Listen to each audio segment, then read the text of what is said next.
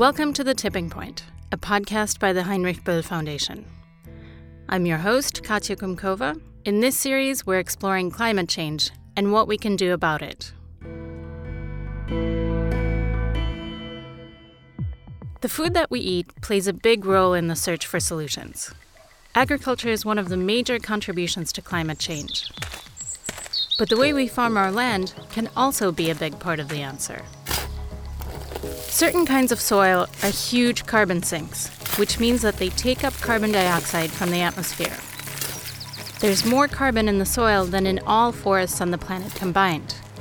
Only the oceans store more. In this way, healthy soil can regulate the climate. The kinds of crops we plant play another crucial role. They can help us adapt to changes in the climate that we cannot prevent. Farming diverse crops instead of monocultures makes us more resilient. Join me in this episode to look at the impacts of industrial agriculture and how alternative practices can help. As it turns out, the way farmers nurture their crops can make a huge difference for people and the planet.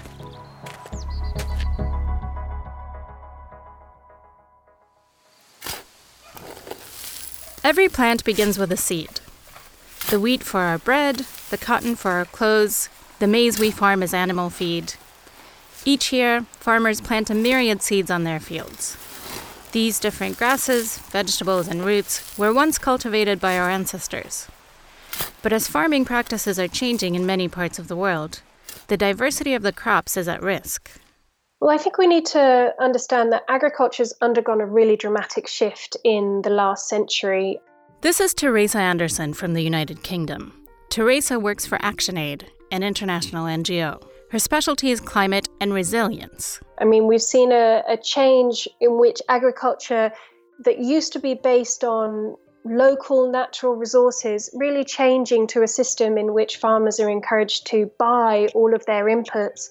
So now farmers are, are largely being told that they have to buy everything from their seeds to their fertilizers to their pesticides to their herbicides, even their tractors and fuel has all become part of this modern agricultural system, whereas a century ago, these inputs weren't really seen as necessary for successful agriculture. What Teresa is describing is the industrialization of agriculture. Human cultivation of food has always had side effects. As people cut down forest and drained peat to make space for farming and animal breeding, soil often degraded. And with these changes, carbon dioxide was released into the atmosphere. But the rate of change in the past 150 years has been especially fast. Um, we've seen this so called green revolution you know be picked up pretty much across the world of course in you know in Europe and the US but also very much in countries in Asia and across a lot of Africa as well so for example we've been working in Malawi with farmers in Malawi and there the government has been subsidizing chemical fertilizers for many years so now small scale farmers who used to use more traditional techniques and now have now become quite used to buying and using chemical fertilizers as part of their standard practice.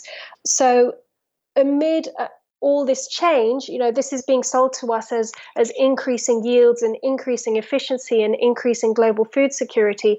But there have been uh, downsides. There have, you know, all this practice has taken its toll, not only on on farmers um, ability to control their own ag- agriculture. You know, now now they're told their their own natural resources aren't enough that they need to purchase all these materials. In many places, the soil is so degraded that it needs more nutrients. So mineral fertilizers such as nitrogen are applied to boost the plants and feed more people. But this comes with a whole new set of side effects. If you produce fertilizers, you need huge amounts of energy, so you emit a lot of carbon dioxide. When the nitrogen fertilizer is then applied to the land, the process produces another, even more powerful greenhouse gas, nitrous oxide. Its heat trapping ability is almost 300 times that of CO2. And the problems don't stop there. These chemical fertilizers that we're now increasingly using everywhere tend to kill microbes in the soil and fungi in the soil. And, you know, most of us don't realize that these microbes and fungi are absolutely essential to agriculture, we tend to be told that bacteria and fungi are really gross, but actually, we wouldn't be able to eat without the bacteria and fungi that are in our soil. And unfortunately, the chemical fertilizers that we're applying tend to kill these off. That means we have less uh, organic matter in the soil. And this has a real major impact because actually, this organic matter is really useful for holding water and rainfall in the soil. And this is becoming really key now in the face of climate change. It's right there under our feet. Soil is one of the most precious resources we have on our planet. It's a living substance that provides the basis for much of life on land. But it's threatened. According to the UN, 30 football fields of arable soil are lost every minute, and most of this is due to industrial farming. And while land is becoming scarcer and more degraded, more and more people need to be fed. Providing this nourishment is a question of justice. At the moment, the power to sell and allocate food is shifting towards the hands of only a few. And a huge new challenge is on the horizon, threatening our farms and food security climate change we should now recognize that not only has agriculture had a big shift in the last century, but we're now in the middle of another big shift for agriculture that we need to deal with, and that is climate change. So, with climate change, as the earth gets hotter, this is really disrupting the planet's water cycles. So that means that farmers are having to cope with really different rainfall patterns. You know, in many parts of the world, you could always know that the rain was coming on the 15th of October every year without fail. It always came and lasted two and a half months. And agricultural systems were were developed in order to expect and rely on this kind of rainfall. But nowadays, with these disrupted water cycles, farmers never know when the rain is coming from one month or year to the next. So the rainy season might come early, it might come late, it might not come at all. We might get too much rain, we might get too little rain. Temperatures might be too hot, too cold. So, really, our farming systems are very much disrupted now by climate change, and the the industrial system that the planet has largely got hooked on in these last decades is really very vulnerable because because it relies on regular rainfall and it relies on being able to promise that the crops are going to get a large amount of water at a certain amount of time. This means agriculture and climate are closely tied together. So the UN Food and Agriculture Organization, or FAO, has started using a new concept climate smart agriculture. The idea behind it is promoting better farming practices around the globe. But it might actually do the opposite. We talked about this with Mariann Bassey Orovwuje, an environmental activist in Nigeria. There, she coordinates the program of food sovereignty for the NGO Friends of the Earth. Basically, it's the industry that's been coming up with an array of terminologies and terms. We have so many reasons to be suspicious and worried about this terminology and approach. It, it, it really has nothing to offer. It's more chemicals, it's also monoculture, centralization, I mean, global market expansion for carbon, I think the, the term was hijacked. Mariann tells us about an incident of a farmer who came to her office. He told her a story that made her suspicious of activities in the agricultural industry.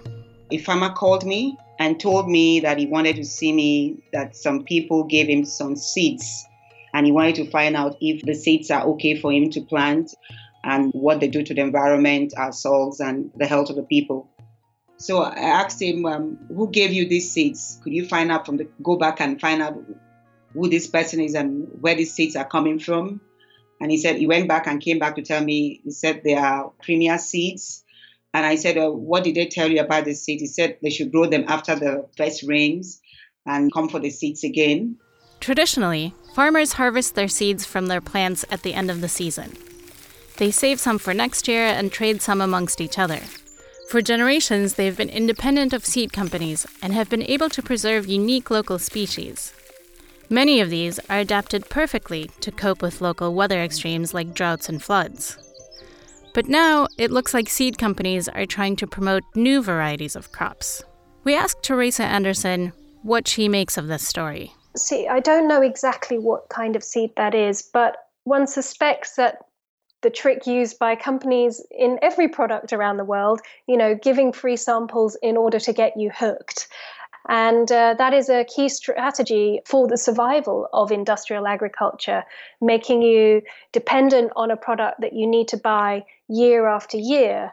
It's no good to them if you if you take the seed and and uh, thank thank you very much and go away and save it and then and, and then never need to come back to them again they want to make sure that you're coming back to them every season so that they can expand their profits and this is the this is the model of industrial agriculture but if we're buying our seeds from a company every year that means we stop growing and adapting our own local seed diversity um, and that means as a result of this seed diversity, agricultural diversity around the planet is disappearing because farmers are being encouraged to to abandon their own local varieties and, and use industrial varieties instead.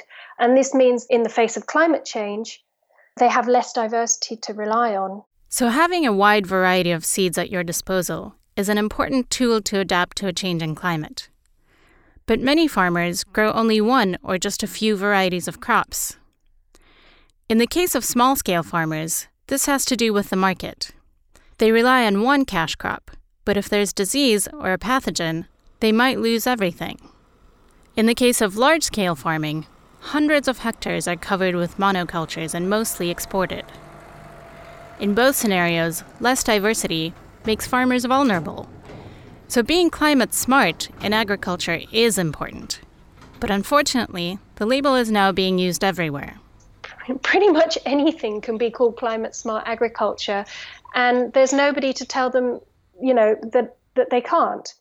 So corporations, you know, industrial agriculture corporations, the very worst offenders have jumped on this bandwagon um, and are using the term climate smart agriculture to define their own practices, you know, so that they can carry on business as usual. So Monsanto, which is the, the world's largest producer of genetically modified organisms, GMOs, is now telling the world that they are climate smart. Yara, which is the world's largest fertilizer company, is telling the world that they are climate smart. Even McDonald's, which produce 2% of the world's beef, claim that they are using climate smart practices. Um, and, and the reason these corporations are able to use this term is they, they can claim that by making slight tweaks to their systems, perhaps through efficiency gains, they are now being climate smart. But if they use that branding in order to expand their businesses and um, overtake other systems, then they are increasing emissions overall, which is of no value to the planet. Speaking of fast food chains, industrial meat production also has major impacts on soil, biodiversity, and the climate. Many millions of tons of meat are consumed every year, mainly in industrialized countries.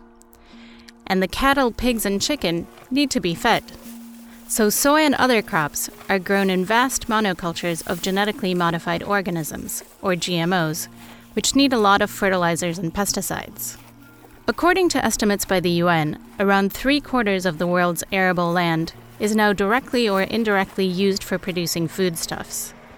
This leads to tremendous changes, including deforestation and the degradation of soil. Combined with the extensive use of fertilizer and pesticides, this results in a huge amount of climate damaging gases. This is why many civil society and farming groups have come out in opposition to the term climate smart agriculture. They say it has become a gateway for greenwashing or making something just seem good for the environment. Instead, they're promoting another idea agroecology. What we find um, now is that um, using agroecological practices, which is a, a, little bit like organic agriculture, but particularly useful for small scale farmers in you know changing practices away from these uh, chemical inputs and remembering that local natural resources can actually provide pretty much everything that you need in order to grow crops and survive. So now we're working with farmers and training them to use these agroecological techniques, um, such as composting, putting manure um, putting mulching, which is like maybe using grasses or fiber materials to cover the soil, And this really, all of this actually helps to keep water in the soil, um, act as a carpet to, so that the water doesn't evaporate, and also to build up organic matter in the soil, which is full of nutrients as well. So you don't even need the chemical fertilizers. Together with her organization ActionAid, Teresa has helped spread the word about the principles of agroecology. The results have been good and have convinced farmers to continue working with this approach. We've worked with uh, farmers in Malawi, for example, who uh, have been told for many years that they need to be using chemical fertilizers. You know, we train them in how to use composting um, and how to apply mulches. And they, they tried these techniques uh, just within these last couple of years. And last year, well, 2015, 2016, saw a major drought uh, the uh, you know across the world caused by El Nino. So there was very little rain. But farmers that we work with reported that because they had put compost and mulch on their soil, when the rains came, the water didn't evaporate from their soil very quickly. So they were able to harvest a normal crop. Whereas uh, other farmers, say, you know, could be farmers in the same village who didn't use those techniques, got maybe a third of their normal harvest because there was so little rainfall. So those farmers that we've worked with have been completely convinced that they they need to sort of start using these agroecological techniques um, to build up their soil because that is really going to give them the resilience they need in the face of climate change. Agroecology doesn't attempt to offer standard solutions or the one right way of doing things.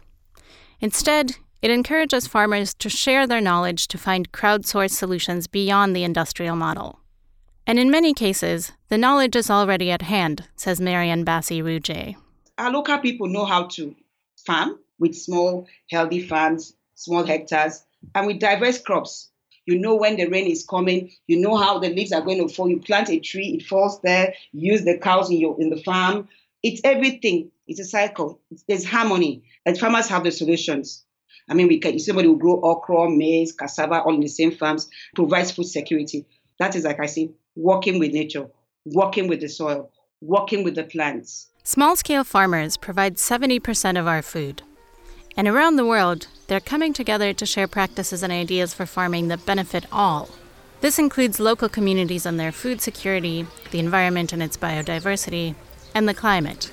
They're rediscovering older techniques like planting crops together with plants that attract or push away unwanted critters and weeds.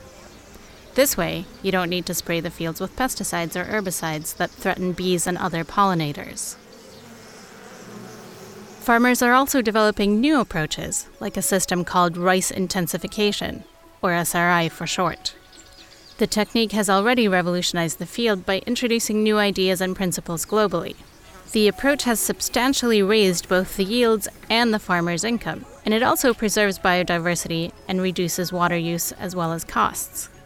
More and more ideas like these are being developed by farmers themselves. With agroecology, the farmers use what is already in nature. Like they don't uh, put in chemicals, they use the manure from the trees, the leaves that decay. They use different techniques that are already in the land. They grow different crops, crops that can provide water for the crops. It's, it's a holistic way of growing people can have different things. You can go to your neighbor and borrow seeds. The neighbor can come to you. You can save. You can try many things. You're working with nature, not against it. You're embracing diversity. In many places, farmers and clients are now also working together more closely than before. This community supported agriculture circumvents big players in the middle like supermarkets and food companies. It provides healthy and seasonal food for clients and a stable income for organic farmers. To Mariann, the adoption of agroecology is the way to go, but the transformation towards it needs political and financial support. I think there are other things we can also do, and our government could also do reorientation of policies and funding, and um, take a look at research priorities away from this dominant agricultural, industrial agricultural model to agroecology. Why should businessmen who sit in their offices tell Nigerian farmers what to do?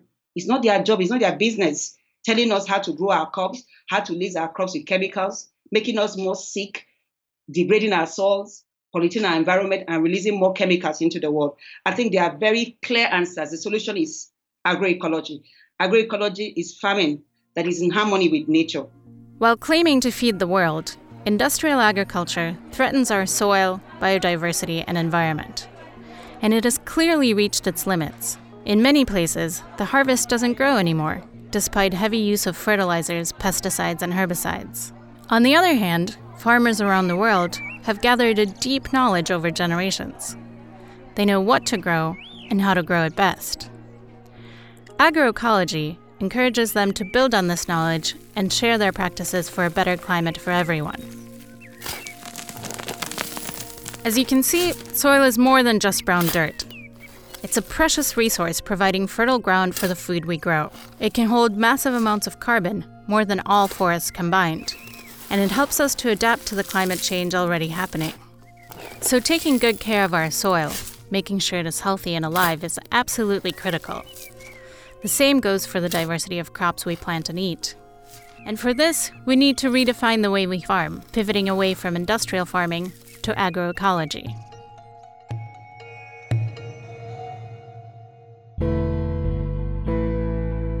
My name is Katya Kumkova.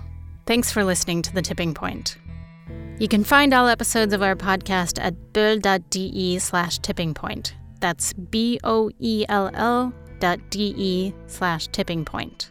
The music for this episode comes from Crinkles and is released under the terms of the Creative Commons Attribution Only license. Stay tuned to our next and final episode of this series. We'll be looking at the transition ahead of us. What's the path to a better and just climate future. Hope you tune in again. Bye bye.